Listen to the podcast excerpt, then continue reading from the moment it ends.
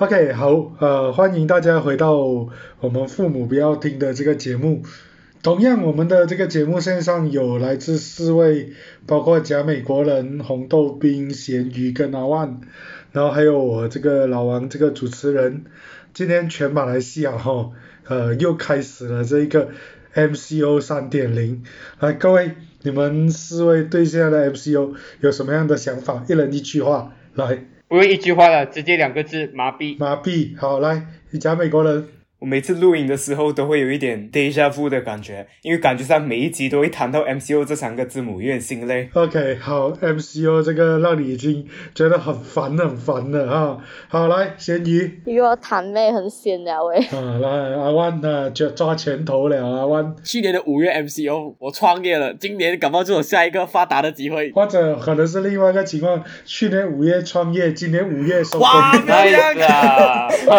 很好哎。刚刚一年，你你就是这样子潇洒走一回。好了，今天这个这个国家这样子的一个一个抗议的反反复复，你看到我们不想谈 MCO 了，我们已经谈到很烦了，大家对 MCO 这个题已经无感了。那这个这个东西哈，又是我们今天马来西亚最热最热的一个课题，你又不能不谈它，所以大家非常非常的，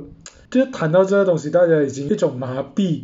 希望这一次之后，呃，不会再有下一次的这个行动管制令。OK，好，那我们下面要谈什么课题？我们下面来谈谈年轻人的课题啊，那个那个呃，一个十七岁的小女生，在网络上面透过 TikTok 的方式谈到她学校的老师在授课的时候的一些不当的言语。那后续这样子也已经有整一个月的这个事情发展下来，到最近为止，这位女生她在网络上面说，她竟然被她的校长在社交媒体说她是个三蛋，然后她应该要被退学，哈，那你们作为年轻人对这件事你们要怎么看？哇，我觉得那个校长他第一时间不做任何调查，还骂那个举报的人说他是散单，我觉得是非常不合理的。就是为什么一个教育工作者，而且还是校长，活了这么久，会干出这么智障的事情，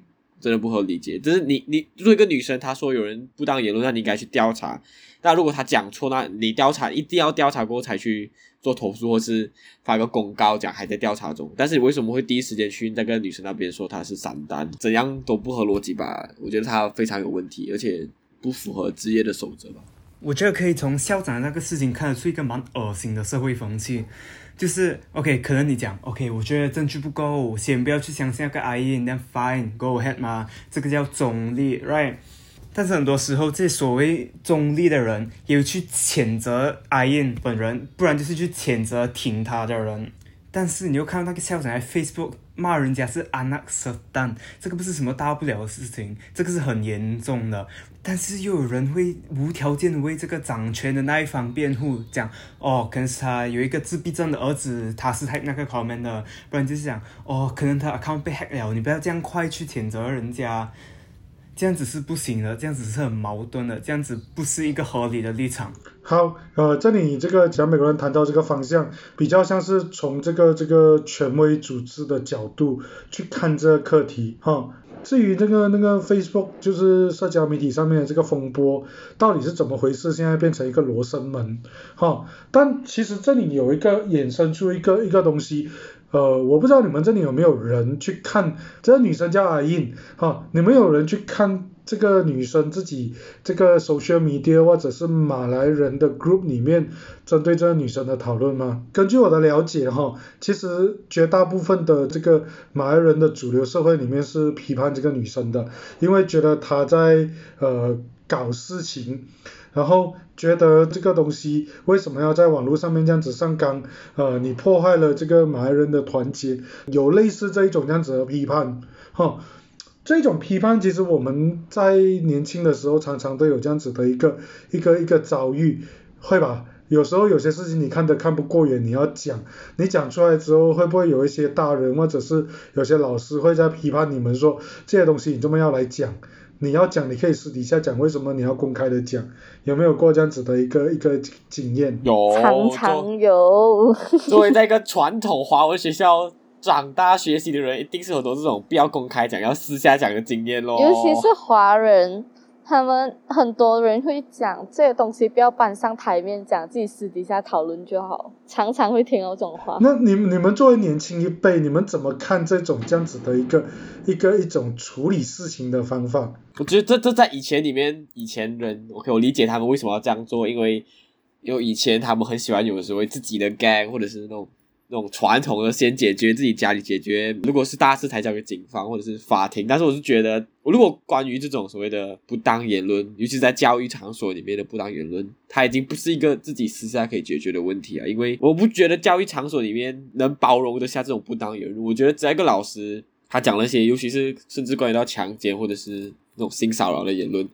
他应该被革职或被离职，甚至进监牢的这种这么严重的事情，我不觉得，我觉得不应该用这种私下解决方法。如果关于到成年人的课题，尤其是老师，他们是成年人，他们是有征召的，他们是公务员，那我觉得被公布。那你也不能怪学生，因为学生可能不相信学校会真的去调查，或是可能学校他们觉得学校会包庇，所以他们用这种公开的方式。你也不能怪学生，因为就包容学生去公开这件事。因为学生如果他害怕的话，他觉得在公开场所他可以更多人注意的话，那你不能阻止他。我个人就是针对老黄所提出的这个问题啊，我们可以从现在和未来这两个方面来看。现在这个处境真的是蛮悲观的，因为一个年轻人就是勇敢的出来去跟这会的这个既有的制度所做出的反对，然后所遭到的谴责啊，或者是反对声当，本来就是要开始要倒的制度又把它再拉回了的，就是整个腐朽的制度又在扳正了。但是又从未来的那一方面来看，其实是应该要感到乐观的，因为你从现在开始啊，你就看到有一些人就肯站出来去反抗既有这一个腐朽的制度。未来你就会看到越来越多人去把这一个腐朽的制度摧毁掉，然后再创立一个更适合这个时代的新制度，然后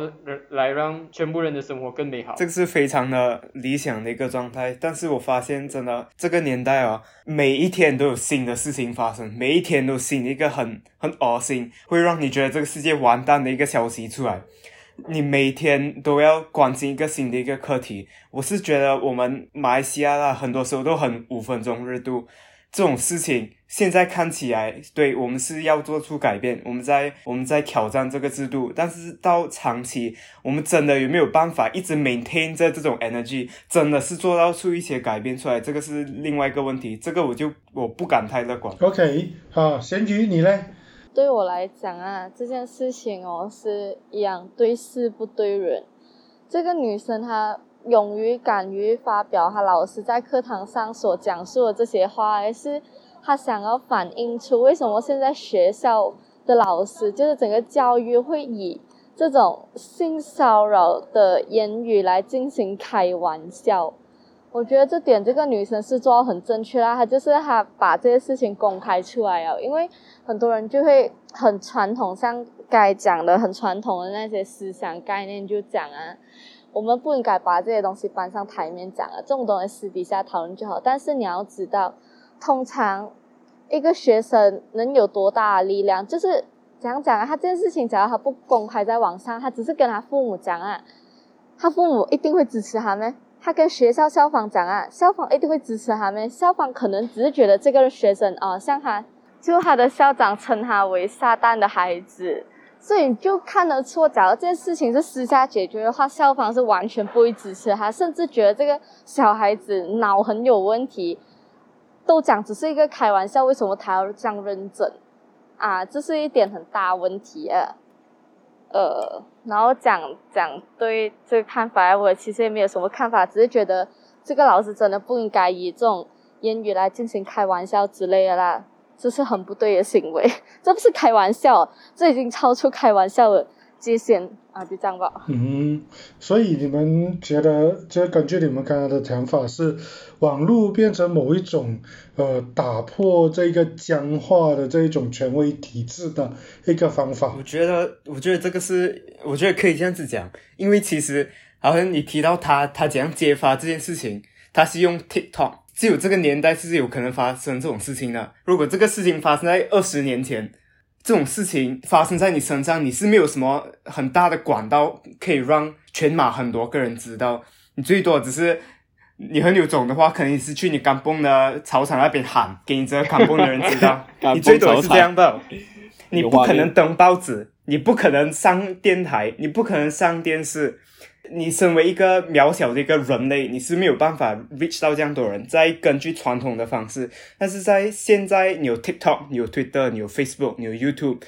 有事情发生在你身上，有一堆管道可以用来散播，可以用来揭发，可以用来寻寻求帮助，这样子。这个当然有好有坏，但是在这一方面是让更多人有机会得到帮助，更多人有机会。就发言，我觉得是，我觉得是一个很有趣的现象。但是，但是就这样子的这一种，你讲通过网络这样子的一个发言，如果被有心人的操弄，或者是那个学生是有心的去说谎而造成一个非常严重的一个一个后果，那是谁要来负上这个最大的责任？学生是未成年的。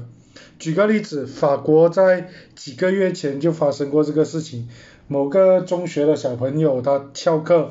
怕被学被被怕被老师骂，就说老师在班上讲了关于这个回教的一些问题，让他产生不舒服，然后最后造成这个老师被那些极端分子在学校门口当街砍头。他后来这个调查下去，竟然发现是其实是这个同学说谎，在网络上面假的一个陈述，所以一后来引来这个不可挽救的这个后果，所以。网络上这一种这样子公开的讨论这些行为，到底该怎么去规范或者怎么去去去去看待？就老黄提到就是就是就是另外一面哦，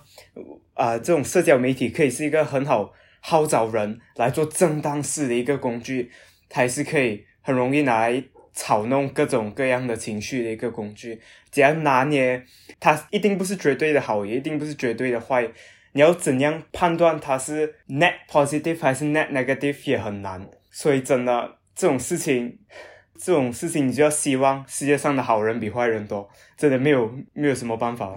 没有什么办法，这只能够就这就作为这个时代的一个必然有的一个结果，这样子讲可以吗？可以可以。就要靠。其实靠我们这些阅读者自行判断是对还是错的咯。我觉得不止靠我们这些阅读者啊，包括呃涉及的那一些各个那些各个这样这样讲啊，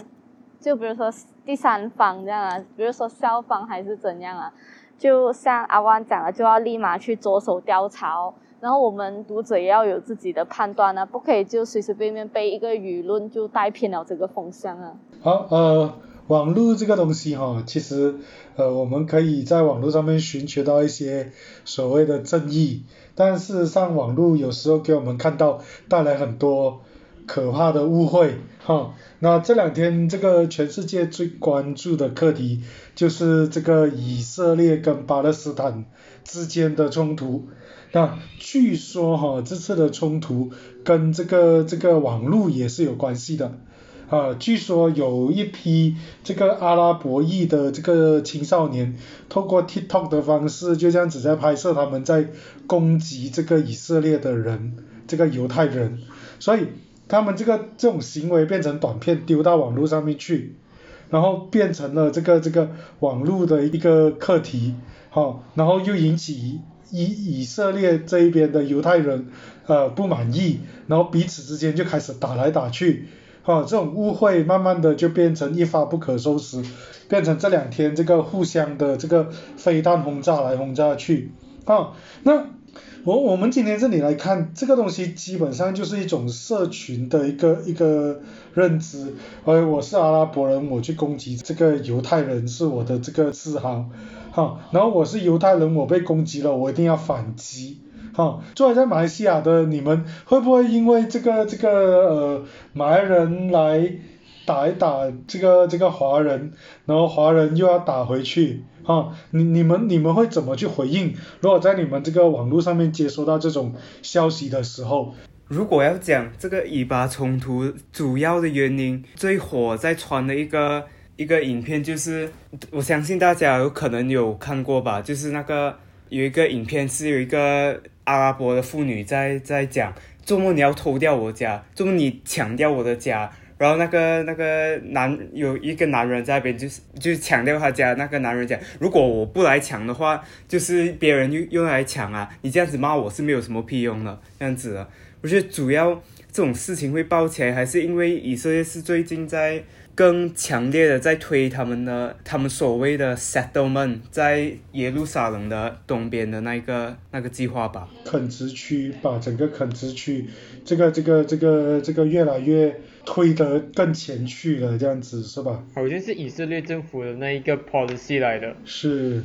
啊，你们你们觉怎么看以色列跟巴勒斯坦的问题好？呢，这个地方本来是巴勒斯坦的地方，因为殖民主义的结果，然后大家在二战之后决定把这个地方让给这个犹太复国主义，回到这个当初应许之地。OK，但这个补偿的心理，其实某个程度就造了造就了巴勒斯坦这么几十年来超过半个世纪以上的这个悲剧。这地区的悲剧，一个零和游戏，一个零和游戏，那一直一直到今天，这个东西该怎么解？你你们你们如果换做今天是马来西亚这里，我不知道你们今天对于你们的这一种血统论的东西怎么样的一个想法？难道真的这个血统就大完吗？至少今天你会说你是华人，你就很自豪。会这样子吗？或者是宗教的一种认同，或者你会说你是基督教徒，你就应该要怎么样？会这样吗？你们？我觉得，我觉得对我来讲啊，世界万物皆平等。那些什么血统论还是宗教论是，就比如说我是佛教，我就感到很自豪。这种东西对我来讲是不存在的啦。呃，可能在马来西亚的上一辈，呃。就上一辈华人呢，他们就可能是有血统论这种东西，因为他们就觉得自己是华人而感到骄傲。但是对我来讲，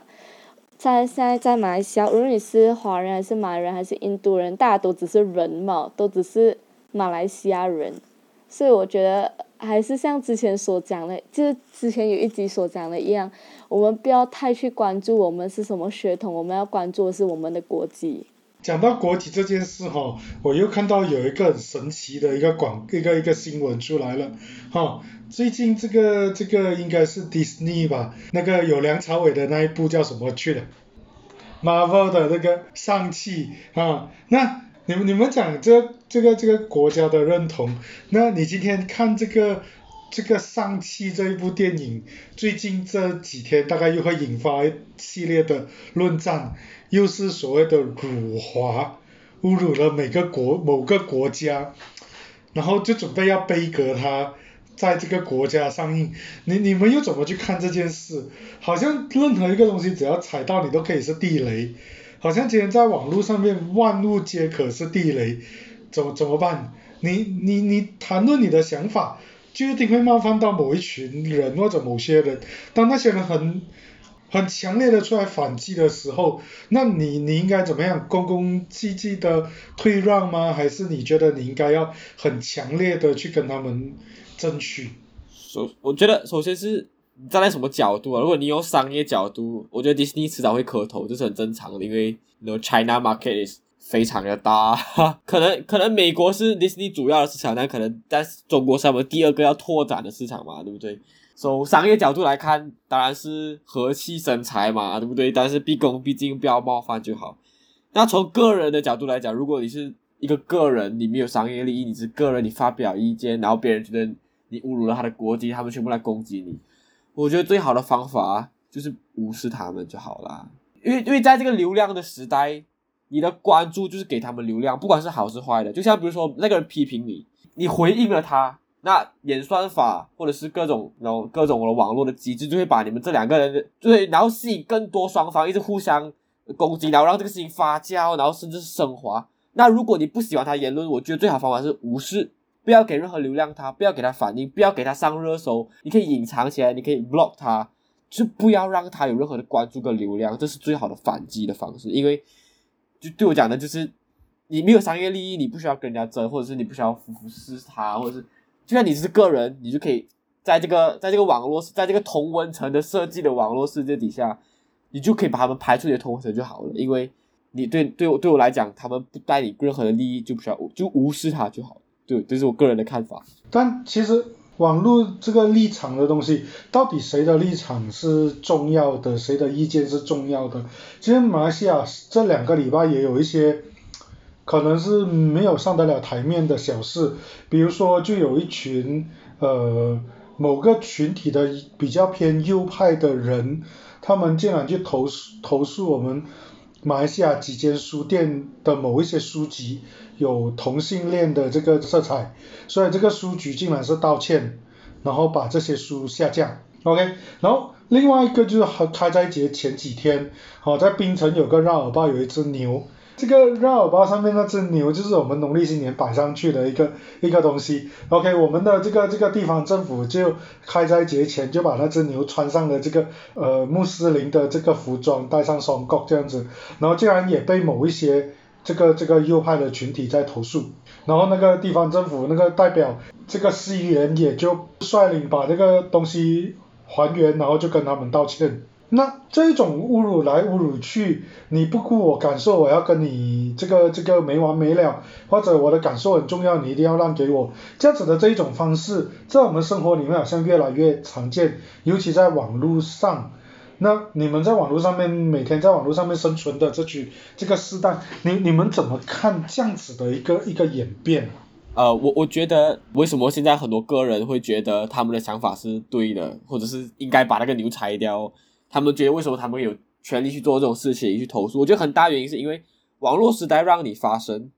然后你可以收拢到一一群跟你有一样想法的人，你会觉得自己是多数派。而当一个人觉得是自己是多数派过后，他就可以觉得自己肆无忌惮的做任何事情。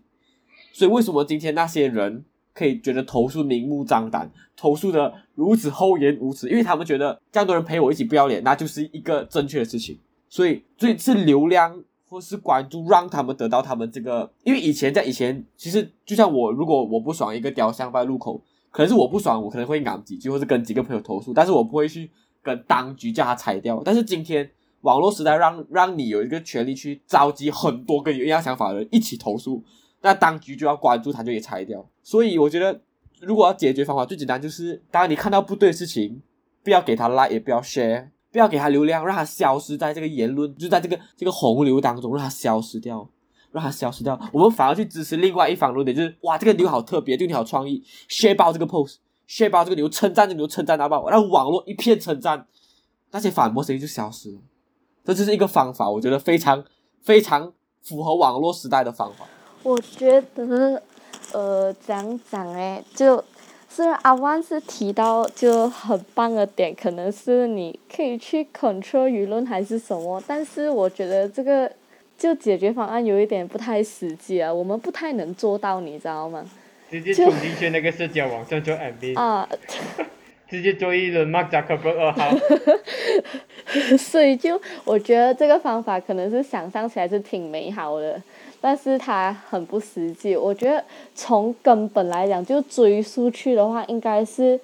现在的人为什么会觉得他们一投诉就会大玩这个想法，到底是谁给他们的啦？对我来讲，我看我就我觉得这个是我看到比较大的问题。就从几时开始，一点点投诉就可以影响。就是一些策略的发生还是什么？因为像比如说那一次牛带双角，其实是一个很好的文化交汇，你知道，就是很好的种族就是融合的方式，我觉得是一个很好的 idea，但是是一点点投诉的声音，当局就坚持不下去，我觉得这点是值得反思。为什么一有反对的声音，我们就坚持不下去？明明是一件正确的事情来的啦。所以我觉得追溯起来，还是我觉得网民要有素质一点哦，好好的使用网络，不要很像来自己是上帝这样，觉得自己讲了一两句话可以影响这个社会就很厉害这样啊，也要思考一下你发生的地方对不对啊？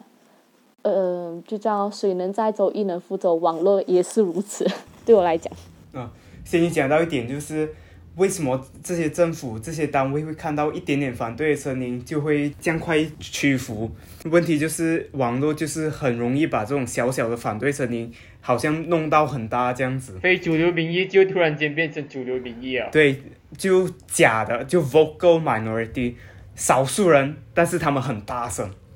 而在他们这样大声的当呃有关单位看到过后，他们知道 OK，他们现在很吵。如果我们拆掉这个松果的话，其实，在短期内是不会造成什么损失的。但是如果他们留住的话，就他们怕，他们不知道，他这个真的是一个少数的人很吵啊，还是真的是大部分人真的是这样子觉得。所以很多时候就是怕，你不知道人是怎样想的，所以很多时候很可惜啊，就就只能屈服。是，到最后就担心，大家就是宁可。少一次这样子的方式来处理这个事情，大事化小，小事化无这样子。所以，其实，在这样子的一个氛围底下，总觉得网络间虽然可以，比如说让这个这个学校的一些丑闻，这个这个这个爆发，或者在这个反抗权威变成一个非常非常好的手段。那呃，当然它也有另外一个功能，就是你没有处理好。它就会变成一个非常严重的后果，像以色列最近的这个冲突，到我们今天马来西亚这一种网络上面不同意识形态的矛盾，这个部分也让大家都感同身受了。OK，那对于这样子的一个现象，其实不是一个好事。我们应该怎么去面对这一种二元对立的这一种情况，还是需要大家多一点用脑，多一点看书。多一点思考，脑是一个非常好用的东西，你不用的话，你就是对不起这个给你脑的这一个人了啊，这这个这个东西了，OK，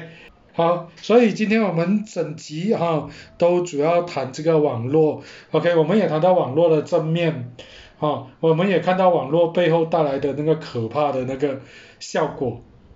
那怎么去